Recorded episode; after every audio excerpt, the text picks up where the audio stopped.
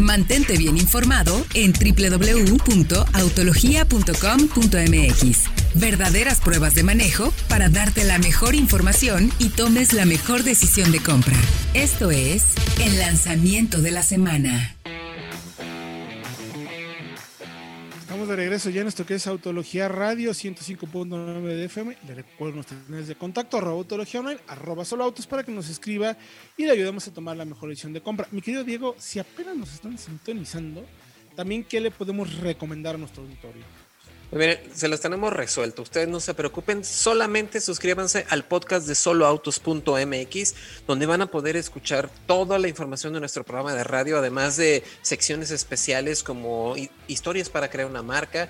Eh, también tenemos entretenimiento ahí con el hater, el tracción trasera, que el último invitado que tuvo fue a Michelle Jordan Jr., que también está muy interesante. Así que suscríbanse, estamos en todas las todas las plataformas de podcast, en iTunes, en Spotify, en Podomatic, en Amazon Music, en donde ustedes escuchen los podcasts, simplemente suscríbanse. Y ojo, eh, que somos el podcast en autos, en español, más escuchado de México. Por algo será. Hay más de 350 capítulos ya ahí arriba circulando, así es que pues échale una escuchadita y con mucho gusto les ayudaremos a tomar buenas decisiones de compra. Oye Diego, antes de pasar a 3008 y 5008 me gustaría comentar rapidísimo que también tuvimos oportunidad de platicar con la gente de Audi sobre el Audi e-tron GT.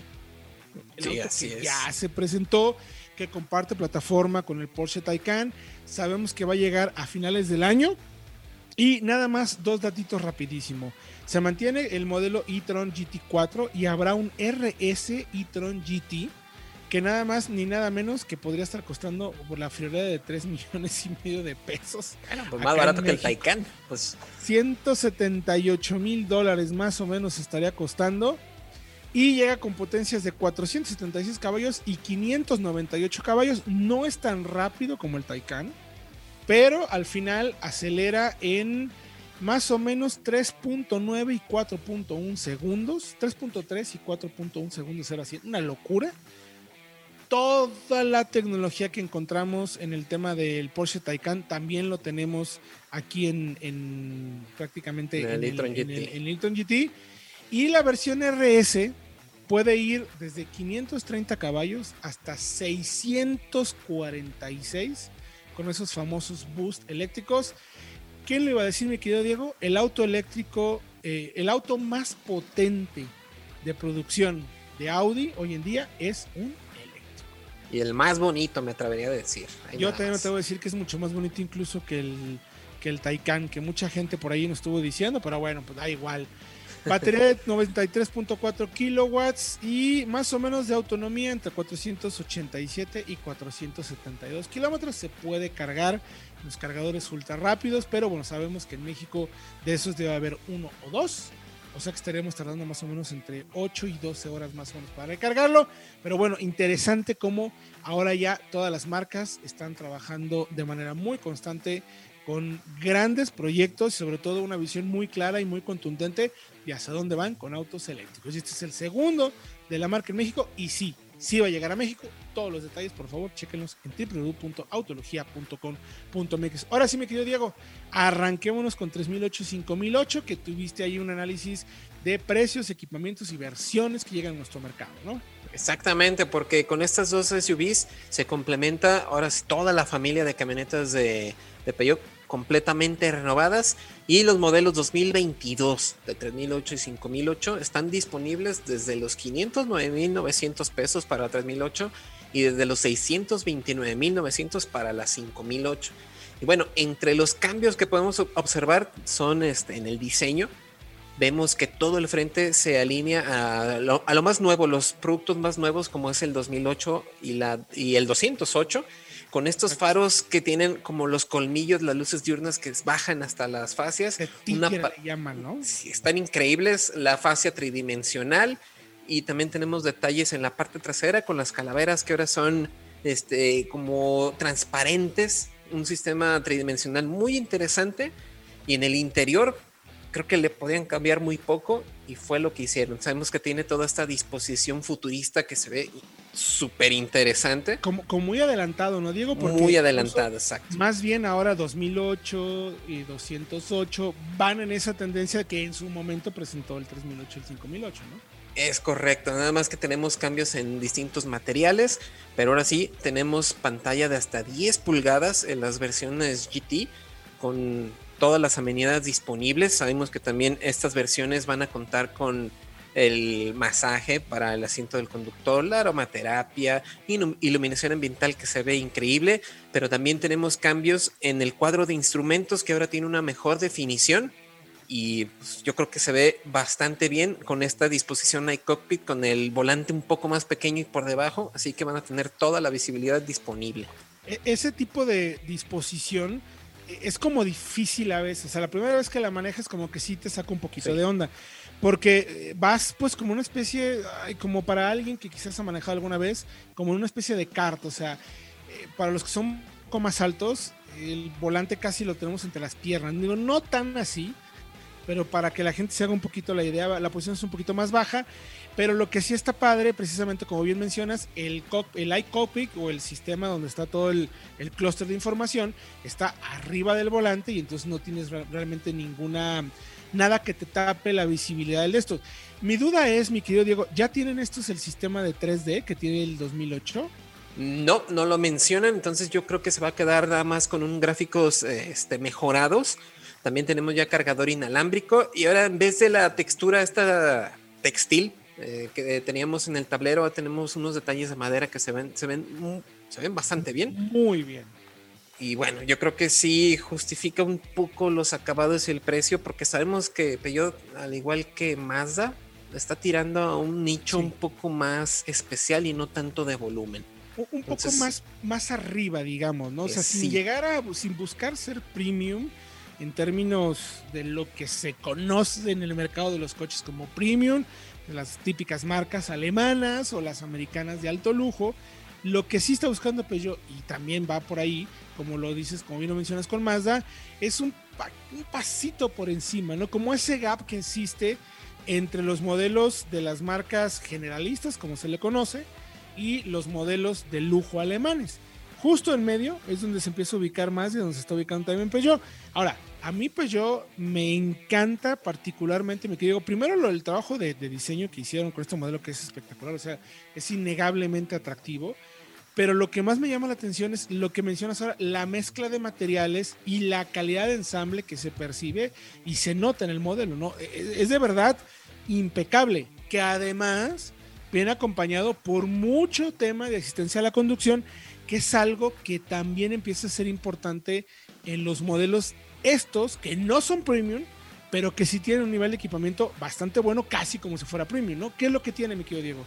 Es correcto. Bueno, sabemos que desde que se cambió la 3008 de esta generación pasada, este ya incluía el frenado autónomo, autónomo de emergencia, control crucero adaptativo y se mantienen todas estas asistencias. También tenemos mantenimiento y posición de carril, o sea, te mantiene siempre centrado, monitoreo de punto ciego, luces altas automáticas y ahora el control crucero adaptativo tiene el stop and go. Así que si te paras en un alto, solito va a arrancar otra vez, porque esa era una de las cosas que, que cuesta acostumbrarse de estos sistemas como tal. Mecánicamente no hay cambios en motores, ¿no? Si tengo entendido. Es correcto, se mantienen el de gasolina de 1.6 litros y el diésel de 2 litros sin mm. y electrificación que, que, ya la tenemos en Europa. sabemos que hay mild hybrid, sabemos que hay incluso híbridos enchufables con una potencia de casi 400 caballos. Esos no llegan a, nuestro país. Pero ojo, es la única SUV. Yo creo que ya es la única marca que ofrece modelos diésel que no sean pickups en todo México. Así que está disponible todavía la, la motorización con el motor diésel.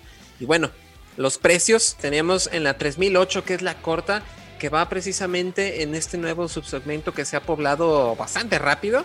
También fue una de las pioneras en este, en este sitio, en contra de CX30, Taos, Mitsubishi Eclipse Cross, Seat Ateca, modelos más compactos, un poquito más personales.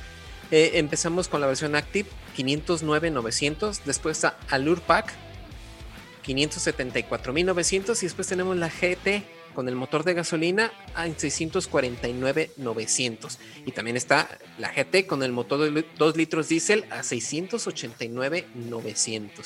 Ahora, esa desde la versión de entrada, desde la versión Active, tienes climatizador automático doble zona, clúster de instrumento digital de 12.3 pulgadas, pantalla táctil de 8 pulgadas, ya conectividad de auto Apple CarPlay, como ya sabemos.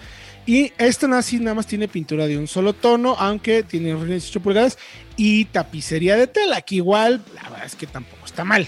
O sea, la verdad está muy bien. Luego ya la Allure Pack suma lo que mencionábamos, pero también tenemos eh, tapicería de piel, ajustes eléctricos y calefacción, además de apertura eléctrica de la cajuela, el portón así con un botoncito para que se abra de manera eléctrica cargador inalámbrico, techo panorámico.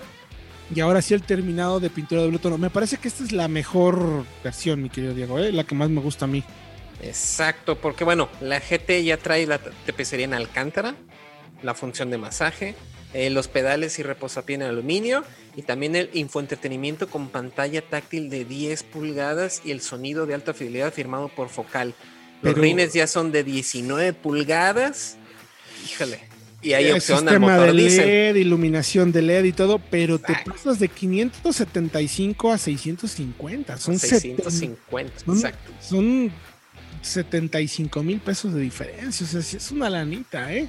Sí. Y luego ya si te vas a la dices, pues ya olvídate, ya son 110 mil pesos de diferencia prácticamente. 689. Y bueno, y para la 5008, que sabemos que es básicamente la misma camioneta, solamente con un perfil un poco, con una caída menos pronunciada en la parte trasera.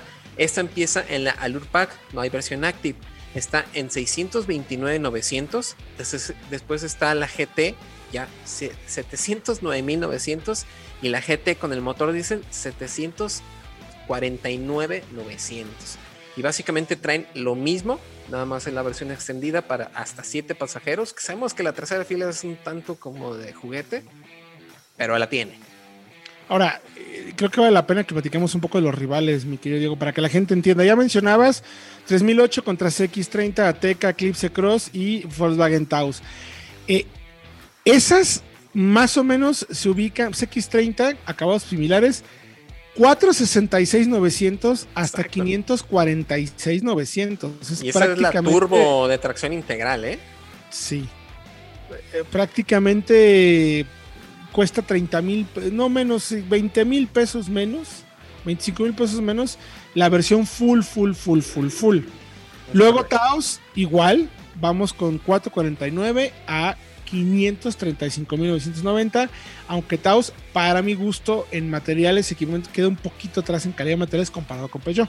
Exacto, pero mantiene las asistencias a la conducción, eso sí. Exactamente. Y por último está Ateca, que también tiene un enfoque similar a la 3008, con unos terminados mejores, mecánicas turba para todas las versiones, pero empieza en 489 y se va hasta los 595-900. Entonces, pues sí, en todas las versiones es un poco más costosa. Tal cual, como ya sabíamos y como ya conocemos, tiene sus pros y sus contra eso y la marca se ha sabido colocar en ese sentido. La última palabra, como siempre, la tendrán ustedes, porque además son motores más potentes los que ofrece la competencia. Eso también es importante. Eso también hay que tomarlo en cuenta. Sí. Y bueno, mi querido Diego, y de 3008, 5008 rapidísimo, ¿contra quiénes competiría? Bueno, pues por tamaño como tal, está precisamente la Tiguan de 7 plazas y la Seat Tarraco. Pero pues igual, los precios la ponen más en contra de una Sorento 2021 que va desde los 584 hasta los 772, perdón Correcto. Y aunque es un poco más grande, incluso la, la 5008 es, mide 4.64 metros, es un poco más pequeña que la Tiguan y la Tarraco, y la Sorento va hasta 4.8, entonces ahí está un poco ubicada también. Sí. Un poco desfasada, digamos, ¿no? Sí, es correcto. Pero lo que sí tienes es que tiene todas las alertas y bueno, el motor en cuanto a potencia sí se queda también un poquito corto, incluso, aunque sabes que creo que se puede manejar un poco, puede tener mejor desempeño y recuperaciones que la misma Sorento, que ya tenemos la prueba y que pueden checar todo en www.autologia.com. De hecho, les invito a que vayan ahí mismo para que chequen todos los detalles precisamente de este análisis de 3008 y de 5008.